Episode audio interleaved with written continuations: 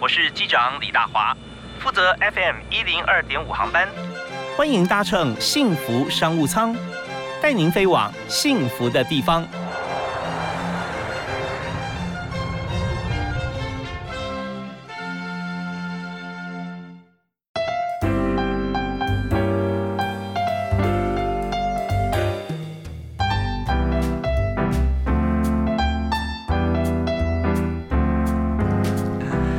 的听众朋友，大家午安，大家好，非常欢迎您在每天下午准时锁定我们的频道啊，收听幸福电台 FM 一零二点五幸福商务舱，我是李大华。那么在今天节目里面，我们和大家分享这个产业哈，是很多朋友啊都。觉得说读书的过程当中，一定有个场景啊，大家非常熟悉，那就是补习班啊。在学校各来自各个不同学校的同学，那齐聚一堂啊，在课后还可以在如沐春风上一些名师的课程，会觉得跟学校里面相辅相成。那但有很多同学可能也没有这个经验，可是呢，补习班这样子一个场地，呃，往往是等人的地方啊，也有很多。所以今天我们在节目现场，我们谈补习班这个产业哈，那也来谈在经营的过程当中，面对一零八课纲有什么新的变。变化。我们今天邀请的特别来宾是学霸补习班的升学总监，也是补教界的名师王鑫王老师。各位朋友好，大华哥好，是非常欢迎王老师。那么呃，我们在今天邀请来啊，这显然就是绝对是要把经营补习班的心路历程啊，跟大家来这个呃剖析一下。是那因为补习班啊。呃，现在我们来看台湾，因为少子化的关系嘛，对，是。那补习班好像感觉起来，经过南洋街附近啊，好像慢慢有比较减少一点，因为以前真的非常缤纷呐，啊啊，大瓦哥的观察非常的犀利啊，因为我们这一行目前，尤其这十年来的变化是如此，从以前的重镇，比如说各大县市的车站，嗯哼，当然首屈一指的就是台北车站的南洋街，嗯嗯，一路呢慢慢的往地区化经营了。那这样的一个变化是非常有趣的一个，像游牧民族一样逐水草而居。哦，看学员在哪里啊？或者说呃，学员容易到达的地方。真的，嗯。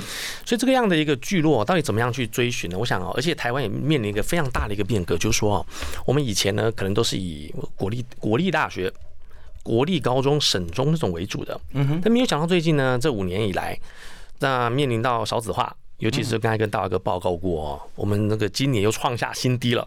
哦，就是跟去年相比少了六千人。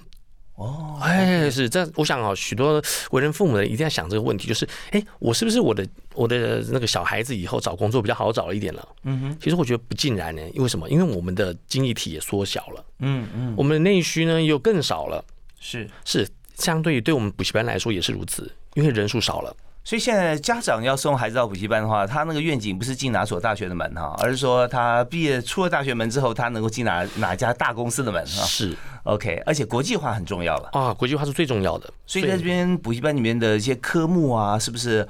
来上课的人数有做一个挪移哦，那是一定的。像现像以前的话，我们想我们这个年代，嗯嗯，想要好好念个英文啊什么的，呃，必须要靠补习教育，嗯嗯，因为还有看个影集、电影啦，再做做笔记，就想这是必然的嘛。对，或者是在学校里面弄个 English Corner。跟老外呢来几句，对不对？自己找个机会。但现在的话哈，因为呃许多的新媒体、自媒体、多重媒体的使用了哈，都可以了。而且学校也做了很大的变革。嗯嗯，小学就开始双语教学，是是，而且有重点的学校。那国高中呢也聘请了国外老师，嗯，我想啊，这当然也是政府在教育方针上面的一个改变，往国际化去靠拢了。所以这个改变，我们就发现说，你没有进这个双语学校的学生啊，那家长就想说，我是不是给他一个双语环境到补习班，就营造一个 English Corner，对啊，那在这边呃有可以跟老师来对话的，或者说呃我现在是不是要更加的思考到说，怎么样我可以超越？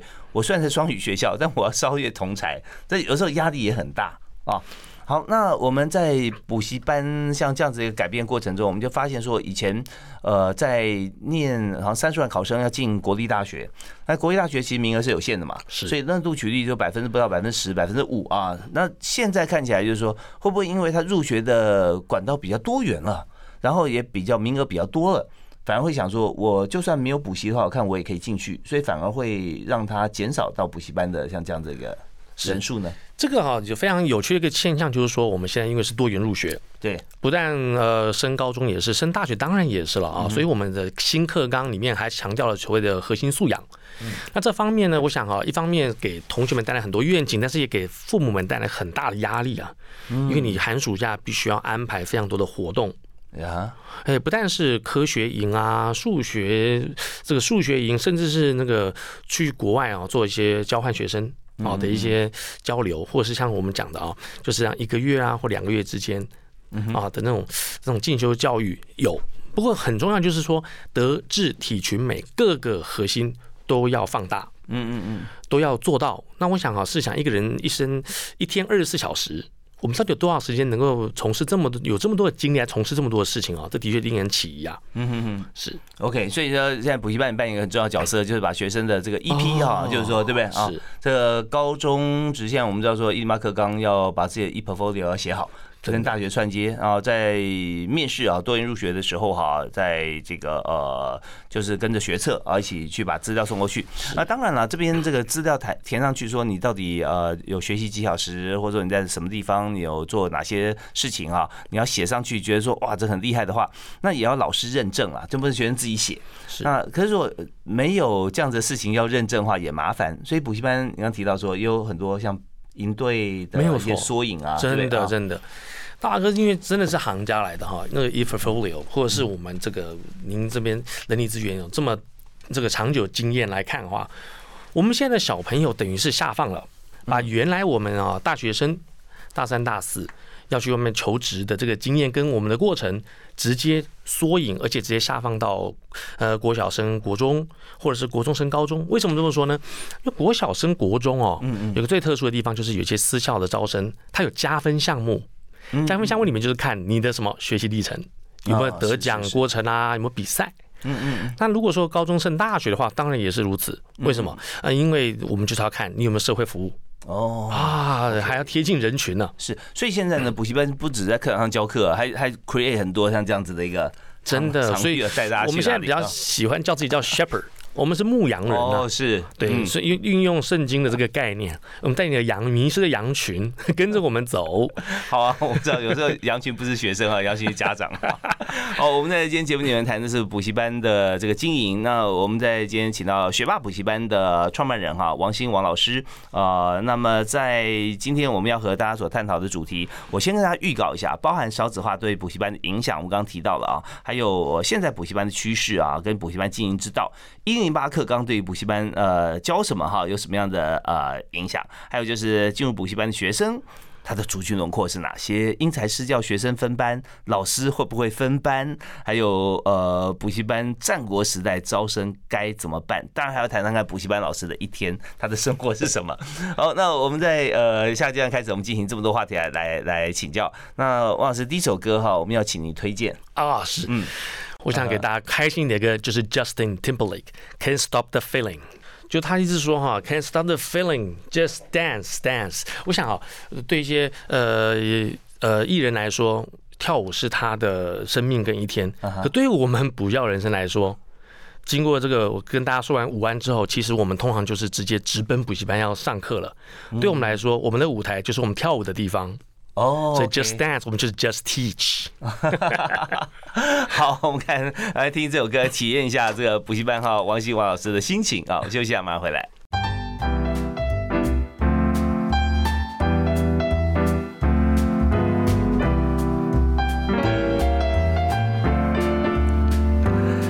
欢迎继续锁定我们的频道 FM 一零二点五，收听幸福商务舱啊！在今天大华为您邀请到的特别来宾，坐在我们商务舱里面的啊，是常常真的也需要啊南北到处飞的补教名师王鑫哈，王东升是王鑫老师好，大哥好，各位好。我们听到觉得推荐那首歌啊，Catch Up the Feeling 啊哈，那就是真的那种感觉就是很很开心，是对，没有办法停止这种开心的感觉。哇，多少人需要啊？就是有些人就会。不太开心会忧郁，真的。那怎么样找回那种开心的感觉是很重要的。这超重要，为什么呢？因为我们在求学过程当中，试问大家，有几科真的能够抓到你的内心呢？你喜欢哪几科？英文吗？数学、还是自然科？我先问问他哪几科喜欢我。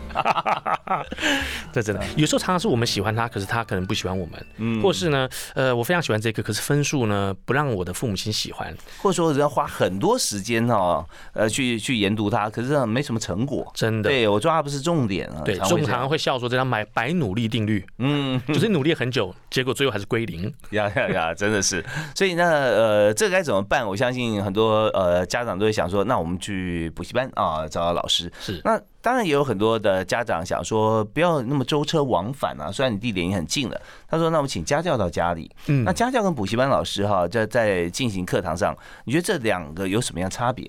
我想啊，家教老师哦，每一个补习班老师势必都经历过家教这个阶段。嗯哼。因为常常在我们执教过程当中，有非常多，比如说我举我自己例子好了，有很多上市上柜的这个。家长啊，嗯，他会说，嗯，因为他有安全上的考量，嗯，他希望能够让补习班老师进去当家教，所以我们有家教经验过。可是如果一般的家教哈，像我自己所执教出来的学生，我都希望说他能够好好的学。为什么呢？因为当你未来你想要找一份工作来兼差，然后在你的大学生活涯当中能够稍微收入好一点点，我想家教也是一个很好的一个考量啊。嗯。但是家教毕竟在一个地方哦，会有很大的一个歧义，就是年龄还有经验的问题。你怎么样把一个东西深入浅出的教？嗯，把难的用简单的方式的口吻，还有呢，以轻松有趣的方式直接让他背起来。而且是要让他能够又运灵活运用，我想这是最难的一个部分。这一点哈，年纪可能占了一点点，是 有。但我们在今天，我们呃在学校老师，如果说呃老师教完之后学生都懂的话，那学生都不用去课外再再学了，是不是？那问题是说，在几率上看起来好像并不是这样了啊。是。那刚才我听到文老师这边，我小小的点呃新的小结论是说，呃补习班老师呃他的教学经验丰富的来源来自于。课后学生的提问是每一个学生听了以后，他不懂就去问 问老师就怎么样？因为因为收学费有一个责任要把你教会，所以就想说，哎，这个我懂，为什么你不懂？所以要进入他的脑袋里面去想说他在什么地方卡住了，然后后来就把这些卡住的地方全部收集起来，在教学的时候一并呈现。是不是要要讲很多故事让大家理解嘛？啊，这真的太贴切了。因为有时候现在学生因为非常的主动，而且很聪明。嗯嗯，应该这么说好了哈。我想这两代的学生最大差异就是，我们以前的学生呢，可能就是老师教任何的东西，我们就像一个海绵一样，嗯，完全吸收。但现在小孩子呢，直接是做反思，也许还没完全吸收就直接反思了。嗯，所以他会直接讲，会挑战你。所以我们有个行话，一个好的老师啊，我们为什么说上台十年功不能被下课？嗯嗯，被下课的话就直接被问倒，而且你在众目睽睽下直接被问倒的话，就是非常难看了。哦，不敢下课，上到最后最后一分一秒就要走了，就三对对对对，真的。所以是课后提问的话，真的是哈大灾问。OK，好啊，那当然有许多老师他刚好跟这个同学哈也很契合，就是说呃同学的问题他马上可以解决，因为他有自身的经验啊，很优秀一路上来。那这样的话就是当家单也是非常好，但是有多点经验的话，其实是很不错的。好，那么呃在今天呢，我们谈补习班的现场哈，我们要把这样子的一个 image 让大家心中会有脑海中会出现画面。所以呢，我们谈谈看这个少子化的影响。我们现在也知道了，在补习班的外在来讲，就是说呃竞争的这个激烈程度来讲，虽然学校名额多，可是呢，我们现在也发觉说自己对学生赋予多能力的要求，学校也相对提高了嘛啊。是，所以所以呢，那在这边我们看整个补习班的挪移呢，因为我们看到是补习班好像。好像加速也减少啊，对啊，那可是还是一个战国时代是吗？仍然是战国时代，因为还是很多人想要有这个梦，所以呃，设立的补习班不在少数，但是呢，呃，也加速了一些的流动，比如说呃，失去的或转让的，我想这个也同时可以考虑进去了。嗯嗯，所以这一行真的没有像以前这么样的光鲜亮丽，但是它是一个必须存在的。为什么呢？因为它是一个补习加强的社会教育方面，嗯，我想不可或缺的一环。OK，好啊，那这样子的话，呃，我们来看看从进入补习班的学生他的轮廓来谈起，好。好，对，因为这个话，我们在这个产业里面，我们要经营，其实学生就是我们呃希望能够把它塑造成更好的，是啊，一一一个主体嘛。所以呃，那我们现在进来补习班学生，以往啊，在二十八年经验里面哈，呃，来比较一下，那现在进来跟以前有什么不一样？我想有三类学生是值得来探讨的。第一类学生就是天资聪颖。嗯，他非常厉害，可能像大华哥这样子哦，呃，辩才无碍，真的，一看就知道聪明人。可是我有一个问题，就说他们这么聪明，为什么来补习呢？嗯哼，很简单，因为他们来寻找他们所获缺的，他们也要找一些灵感。因为透过老师不同的教学，各个面向的教法，他可以想到不同的东西。这是第一个，聪明的学生他寻求补习教育，他要的是这个，就是那个灵光一闪的感觉，求知若渴啊，没有错。而且他可能要有别的人生规划，比如说他需要是像比赛，所以像我们自己啊，像我啊，还有我们自己另外一位刘星老师，我们都会非常的鼓励同学去参加比赛，奥林匹亚或是全国的呃演讲比赛啊，比如什么 in in impromptu speech 还是任何的辩论比赛，我们都亲自辅导。哦，OK，所以呃补习班的这个呃更多元了，对是因为他来的不一定是刻意，他可能是其他的其他的表现啊，这是非常顶尖的拔尖的哈，拔尖的。那其他的还有哪些类型？第二种的话就是所谓的我们最一般常讲的哈中规中矩型的学生，嗯，他需要是什么呢？有人帮他打通任督二脉。哦，哎，因为他非常的努力，非常用功，可是呢，他的成绩可能没有，呃，他所想要的，就是没有等同啊，没有等值。这时候怎么办？他需要一个人点他一下，帮他打通任督二脉。哦是，好，那但效果也是很不错，很不错，所以大家会口耳相传了。是，所以我们想想要是他的心态的问题。他如果心态很好，是没有问题的。那有没有第三种呢？有，我想第三种哈，普罗大众各个家长可能都是放心不下的，就是自己管不动。需要一子而教，嗯嗯嗯，在家里呢，不知道谁是父母亲，感觉小孩才是父母，是爷爷奶奶感觉，所以父母亲不敢管他，爷爷奶奶就放在捧在手掌心，那怎么办呢？嗯，只好到补习班来，哦，身教言教的问题。是那呃补习班面对像这样子不同的同学，尤其是我们讲说第二跟第三种啊。一定经过常年的规划哈，这个有心得，对，真的真的。用什么样方式？我们稍后来谈一谈。同时也讲说，精英优育补习班啊，最重要的三个原则会是什么？好，我们休息一下，马上回来。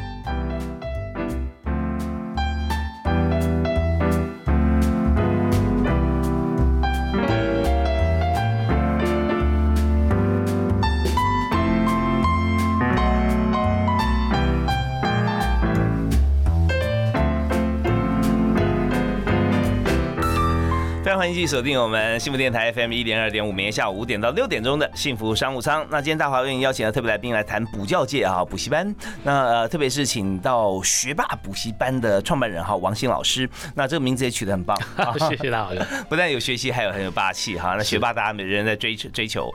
好，那我们在今天谈到说这么多种啊学生啊，初分三类就是天资聪颖啊，好还要更好。第二种是一般，希望能够再突破。第三种呢，希望呃，就是在家里可能呃没有办法学习，甚至环境啊，他在这个家庭环境，他也不想学，不想读书哈，那就进补习班，其实跟大家一起有名师指导嘛，那应该都都会呃越来越好。所以面对这样三个不同轮廓，当然可能有四五六七八种哈，那但是我们讲三个主流的部分哈，那您在经营补习班的时候，用什么样的办法哈，能够把它带起来，或者经营补习班你需要哪几种方式哈才成功？我想人生百态啦。啊，有时候我们补习班里面哈，我们可以这样讲好了，我们的产业链呢非常分的非常的细密，嗯，呃，比如说我们有个非常呃负责任而且非常犀利的主任，哦，呃，他大小事要一一把抓，比如说呢，他必须要严格的能够管控学校考试进度，是，哎，然后呢还要能够管控什么呢？你的读书进度，你到底读到哪儿了？嗯，学生这么多，他怎么管？所以我们必须用精英化的方式来处理啊。有时候我们以前什么印象中都是大班教育嘛，大班教学是一个班可能就是一百五十个人以上。那做远一点的，可能还要用啊电视墙来看。嗯哼哼。现在没有了，为什么？因为现在台北啊，我想呃，在人口推移上面来看的话，台北往新北，新北往哎更远的桃园来来来来那个移动，所以台北现在留下来的学生或者是家长的话，我想应该都是金字塔的顶端。嗯嗯，那这样子的面面临这样的情况之下，补习班呢，就由以前的大型巨型到现在的什么小型或微型，嗯，但是呢，用心，我想哦，在用心程度来看，还有是师生比来看的话，当然又以前不同了。以前的话呢，一对多，现在话呢，一对三，一对五。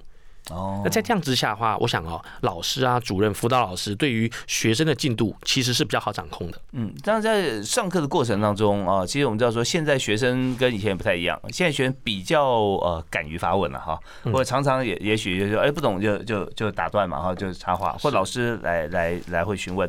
不过这样子哈，以这个互动时间增加的话，在一堂课里面进度上是不是会受到影响？或者说呃有没有一些呃？在现在补习班上课的规则啊，是这个规则来看的话，当然是哈，我们必须要求每一位老师，包含我自己，在一个段落之内，我们都会强调一个特色。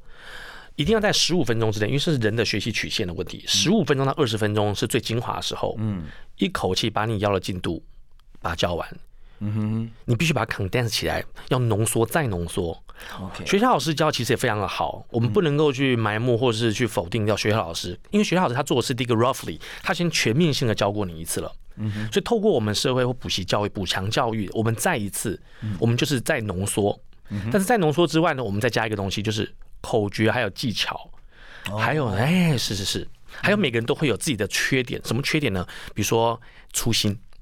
嗯，哎，又或是有人可能有什么精神不集中的问题啊？嗯哼，哎，或者是他考试的时候可能会有很多自己的这个像咬笔啦、咬手指啦什么的。我想 笔没关系，不要写答案用 转笔啊。这倒是的，转笔的很多了哈。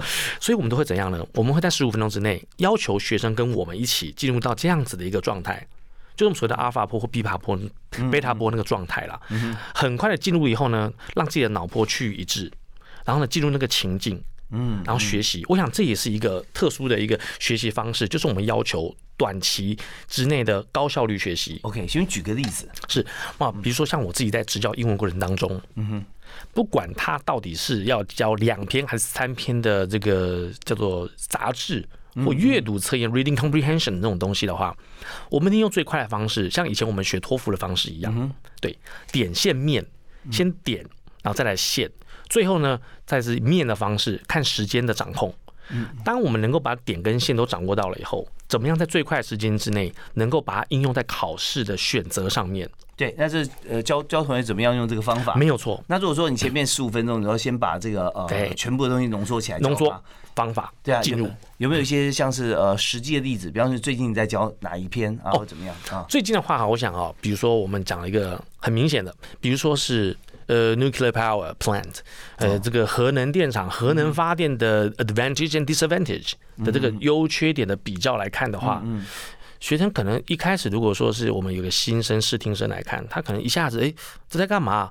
呃，nuclear power 跟我有什么关联性呢？他第一个先排斥了，嗯，他先抗拒了。是，可是我们就会教会他说，哎，这个是考试，哎。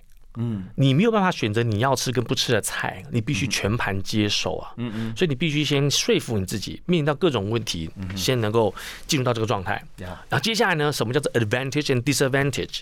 就是你要先看，但是怎么看呢？你先看你的选择题。嗯，哎，他如果没有考 disadvantage 的时候呢，那我们在文。文文那个文章当中的 disadvantage 的部分，我们就可能稍微撩过 browse 过就可以了，嗯嗯，不要这么细看，嗯然后再透过比如说什么，哎，这个呃一个萝卜一个坑，关键字找寻，直接就锁锁码前后啊，锁定前后文一下去，看看我们的选项，可以找出我们的答案，所以我们会先教技巧。OK，这技巧就快速了哈，那快速全部能够把那个答案找出来之后啊，你还有机会可以再重新审视一下。是，如果说你是平铺直叙，从上面第一个字看到最后一个字，要写答案写两题，发觉打零了啊，没有错。而且你可能这 三题用的时间是人家十题的时间，是得三题的分数。是我们今天请这个王新王老师啊，在学霸补习班呃是创办人，同时也是英语老师。那么在这边我们不但给他取经啊，怎么样学英文，同时也要来取经补习班要怎么样经营。所以我们稍后休息一下，回来谈谈看，在补习班啊经营最麻烦的几。件事情，然后怎么样突破？好，我休息一下，马上回来。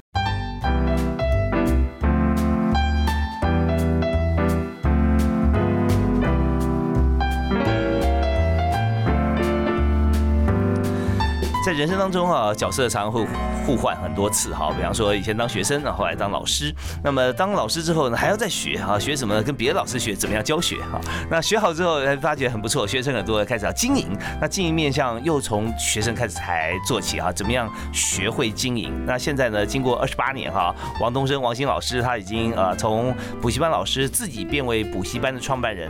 哎，同时你才太斜杠了，你现在还是法律事务所的法务长。是是是。对，所以你的时间分配也是啊。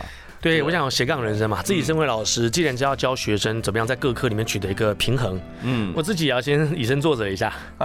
OK，好啊，那这个平衡非常好，我们来看看这平衡当中啊，因为一定有失衡才会来平衡嘛。是，但是有的时候就是非过正不足以交往，对不对？这个平衡的过程当中，所以你看看在你经营的补习班里面，你刚提到学生面向啊，其实有有分三种以上哈。那你在经营过程中，我们说最困难的是哪一点？哦，我想最困难的部分，我想啊，就两极化最困。难，嗯，最顶尖的学生的话，不但是要带他走出他自己，因为他自己可能已经是佼佼者了。嗯，我们补习班里面不乏非常多这种优秀的学生啊，都是拔尖的、顶尖的。嗯，他自己本身在课业啊，还有课外表现上面已经是无与伦比了。嗯，可他还要再挑战，所以我们甚至还有鼓励过学生到哪里呢？到大陆去。哦，哎，去比两岸的辩论比赛。嗯嗯，不要只有在我们台湾发光发热。嗯，你要把我们这边的思维带到对岸去。是，还有呢，像到美国去。哎，比如说也参加非常多的比赛啊，到美国参加哪些比赛？是，比如说像是呃科学比赛、科学营比赛，嗯嗯，这也是。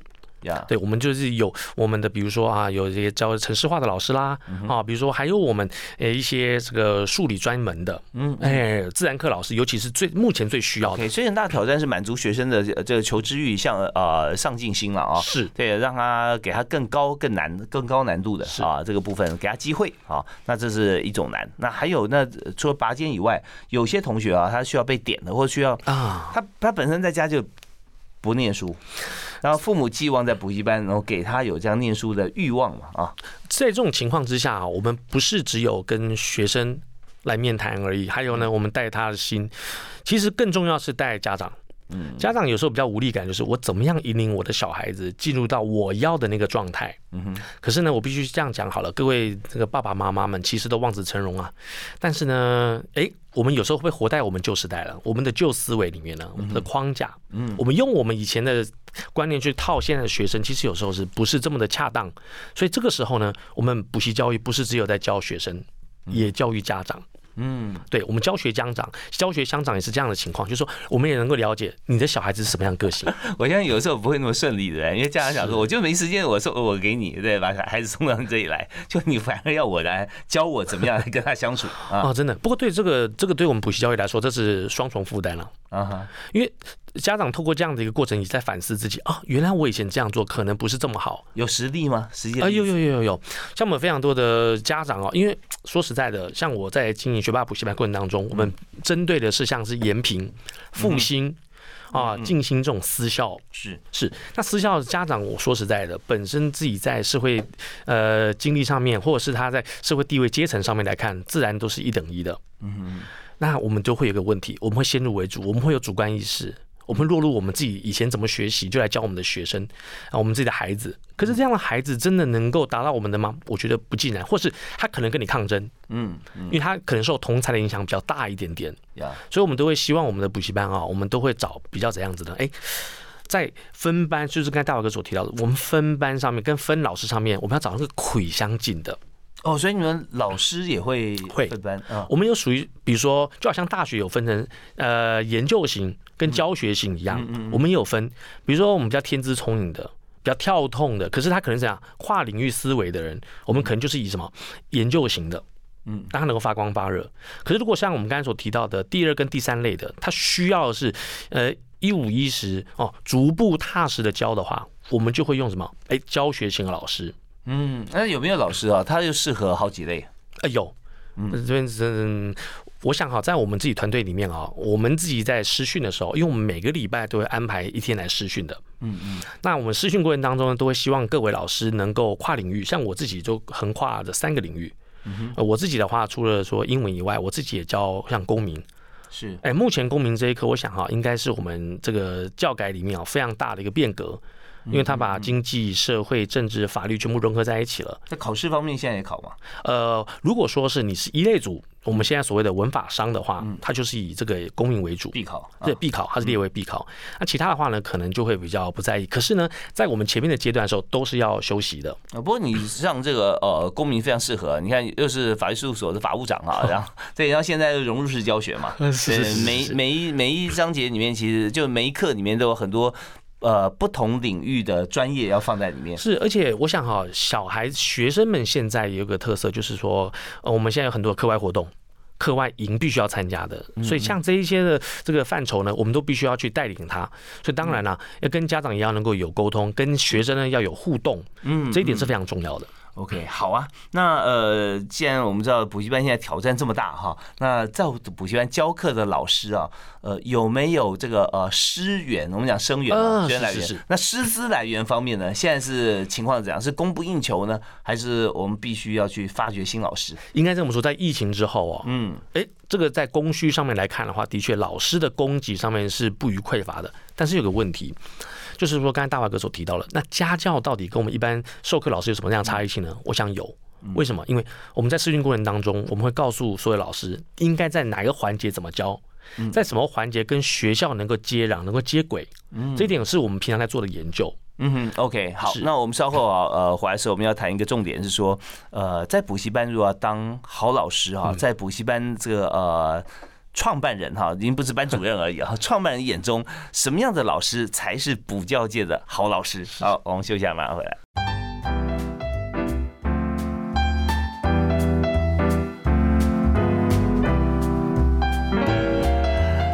天在幸福商务舱里面，我们请到的特别来宾是斜杠专家啊，是在这个法律事务所里面担任法务长哈，在律师事务所能够当法务长，这法法务经验是非常丰富啊。呃，另外也在补教界啊，在学霸补习班的创办人，同时也是二十八年补习班呃教学跟行政经验，担任升学总监啊，补教名师王鑫啊，王东升、王鑫王老师。那么呃，我们在最后一段啊，我们节目里面其实一定要谈两个重大部分，一个是企业经营嘛啊，那我们刚刚看到的在经营。面上要这么这么广泛，但学生来源，大家也可以跟大家来分享一下，呃，怎么样可以招生了啊？那第二就是老师，就是我们自己的呃公司的伙伴，呃，怎么样的老师在你眼中啊，他是最棒的？是啊，那这边跟大家来说明啊，可以举个例子，或者说他做了哪些事情让你觉得很感动？嗯嗯。好，我想首先先分享一下，就是我们现在到底怎么样去选择我们的老师？OK，这件最重要的哈，我想说。老师选上面必须第一个，他对这个教学，还有呢孩子上面的投入，他发自于内心的。他要上班多久？这几小时每天？我想啊，这个如果说一般的以上课来看的话，我们平常是一到五的话，大概就是以三到四个小时的教学为主。嗯哼。可是如果六日的话呢，一个呃，嘎课比较多的老师的话，大概会长达九到十二个小时以上。OK，那他他都在教学哈，怎么样来以学生为主啊？把学生放在心上。对，所以说我们在这个方面，我们做了一个相对应的调配。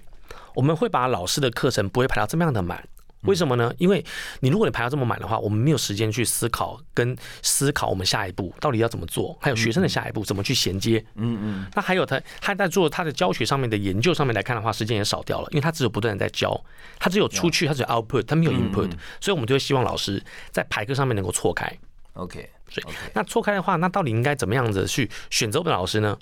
刚才大华哥提到了，就是说我们在选择老师上面，第一个他必须是对这个领域是非常专精的，所以我们全系列老师都一定是博硕士，嗯，一定是如此。我们没有所谓的大学生的问题。OK，为为什么就呃一定博硕士？有没有大学生他教特别好的？有，但是就刚刚回到一个问题，大学生他需要是一个磨练。啊，他有的是天分，他有的是热情跟投入，但是问题是，另外一个没有办法弥补的就是经验。所以，他透过其他的辅助教育，我们有个叫辅助教育、补充教育课程，除了正课以外，另外一个辅导的课程，他来切入。嗯嗯，那用他的方式呢，另外一个角度来带，因为他毕竟这些比较年轻的心血，他会跟学生的年龄层比较接近，懂他们的想法，所以我们等于是有两套。嗯，第一个呢，当然是比较资深的。第二个就是比较新进的，但相辅相成之下，学生他可以取得他要的的学习的曲线、跟领域、跟范围。是，那在学校里面，学生跟老师之间关系哈会比较接近一点。是啊，那甚至导师还负责生活辅导嘛。是，可是补习班的老师哈，就是跟学生就是呃，他们聚焦点就在学习这件事情上面。是对，有有没有有没有一些好像老师一定要做的，或者说他会多做的？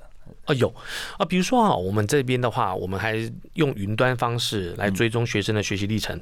哦，哎，这个最特殊的，就是说，因为我们现在的媒体还有我们的呃呃领那个可以应用应用程式非常多嘛。嗯嗯。那我们在利用这些应用程式过程当中呢，我们就可以把它的资料会诊，比如说功课会诊，它的录音档会诊，我们可以先看，可以先听。是。对，我们会踩在，因为我们现在有个问题，补习班啊，刚才提到一个最大一个问题，我们到底老师累不累？老师非常的累，又要备课，又要上课，又要教课的。嗯嗯。可是还有个问题，那你如何去盯学生的功课呢？嗯。所以我们到后面就发现到一个问题，很多老师是被学校的考试追着推着走。我们其我们自己现在这个新的这个三年的这个学霸补习班啊，我们不是这么做，我们是跑在所有考试的前面。哦，就超前部署，是我们超前部署。因为，所以为什么我刚才到一个题，为什么我们要用博硕士老师呢？因为我们很多的老师，他既然是在高中以上的学校或教育单位服务过的话，我们可以知道未来他的方向是什么。嗯哼，他的学习历程怎么写？OK，哎，他的未来还有他的规划，他寒暑假怎么做？是，他哪一些东西是他在学习当中他必备的工具？我们先帮他准备好了。所以我们的呃，在规划整个人生过程中，我们要设定目标了，是不是只有现在低着头努力？因为低着头努力，你开车不看前面，不知道开哪里都不知道。对啊，对，所以要先把目标目标设定好之后，回头哈再帮学生一起来达到那个目标。是啊，这就是你找老师的原则了哈。对，OK，那怎么样能够观察到像这样子的一个部分，或者说你们呃，在在你选择老师的。时候需不需要面试呢？哦，那是一定要的。那现在还会不会缺老师呢？哦，现在我们因为我们挑的老师都是万中选一的哦，缺。老实说，非常的好。哎，真的，我我我访问了这么多啊，了一下几百位的这个专业经理人啊，问他缺不缺人啊？就算已经额满，他说我还是缺一位最能干的。真的，真的，真的，好好。那如果说今天有人来面试的话，你会问他哪几个问题？我想第一个问题就是说，我们会有设定非常多的情境啊。嗯。哎，比如说我们会挑一个非常简单的题目，是，还有个中阶的题目，嗯，跟难的题目，这第一步。嗯嗯。你三个你怎么样去分配跟教学？哦，对。第二个。我们会设定一个情境问题，比如说这个老师他遇到了，比如说突发状况，嗯哼，学生突然上课的时候呢大叫，嗯，哎，那应该怎么处理？嗯哼，能够在顾全他的面子以及顾以及能够呃不要让其他同学焦虑的情况之下处理到这样的问题。OK，那这个第三个问题还没有讲的时候，我想请教第二个问题有没有答案？哎，我们的答案哦，我们曾经有一个实例发生过这样的问题，嗯。教学教班大叫。大叫，是因为那个学生可能他的恐慌症发作了，嗯嗯，哎，或者是他可能有个一个点突然触动他的心弦或什么的，这个时候我们老师跟着大叫，哦，哎，为什么要大叫呢？很简单，我们先不要让所有同学把所有的目光放在那个大叫同学 panic 的那个身上，嗯嗯，让他不会觉得很突兀，而且会被容易被霸凌被取笑，是是是，让老师为什么呢？哎。刚好我们在这个地方有个亮点，一个 highlight 的地方很重要。老师大叫了，就是这边要注意，你是不是有先预习到了？哦，跟你跟你所预习到一模一样。那因为那个老师突然。大叫的情况之下，也分散了那个学生的注意力。嗯嗯嗯，整个情况就圆满的圆过去了。是完完全完全就是船过水无痕。是是是是。那也许再过一段时间，那个学生他反正也恢复了嘛，哈，大家可能也觉得说，啊，真酷啊！你看老老师跟你一起合唱啊。而且其实哈，来感谢的实际是家长。OK OK，对，像很多在这种情境的出现的时候哈，该怎么样的临危不乱哈，能够应变，这这也是非常重要。好吧，那我。我们在今天在节目可能讲不到第三个问题了，但是必须要请今天特别来宾哈，学校补习班的创办人王兴王老师啊，来给大家一个人生的座右铭哦。我想座右铭上面的话，哈，就好像如同我接受其他的媒体还有其他报章杂志常讲的，我最常讲一句话，我这边也送给呃大华哥，嗯，转个心念，未来更幸福。哦，那为什么会有这样子的一个一句话产生啊？因为我们这样在考试里面的时候啊，如果你遇到大题的话，我们要小做。小题的话要大做，长的题目呢要快速做。这个时候你要转个心念，因为我们人常不转心念的。我们遇到简单的问题，想要多做多写，问题是分数分配上面来看不漂亮。嗯嗯。那遇到很难的题目呢，我们直接逃避。殊不知那个难的题目其实只是它的外表很难，但是它的答案非常的简单。所以转个心念，幸福在眼前，分数会更高。常常是我跟学生们一起勉励的。OK，我们大家共同来这个呃自自自勉哈，也与这个王老师啊一起来这个往前走。因为我们现在看到前面很多都是很很高的山，很难爬哈。是。但事实上我们进去之后发觉，哎，你们有电梯耶啊！但是我们有没有那勇气而已。是。好，转个心念哈。是是。那幸福在眼前。幸福在眼前。今天非常感谢哈，给大家满满幸福的学霸补习班的创办人王鑫王老师啊，接受我们访问啊，谢谢您，谢谢大哥，谢谢各位朋友呀，谢谢大家收听，我们下次再会，好，拜拜，拜拜。